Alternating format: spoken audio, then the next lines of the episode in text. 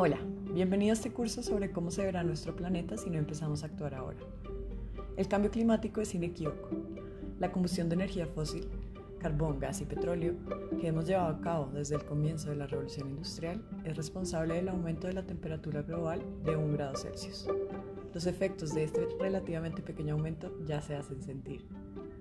Aun si paramos toda emisión de gases de efecto invernadero en este instante, se espera que el dióxido de carbono que ya está liberado en la atmósfera y que ya está afectando los ciclos del agua y de la atmósfera nos lleve por mínimo a un aumento total de 1.5 grados Celsius, caso en el cual se podría frenar el deterioro total de los ecosistemas planetarios y la extinción no solo humana, sino también de todas las otras especies con quienes compartimos este planeta.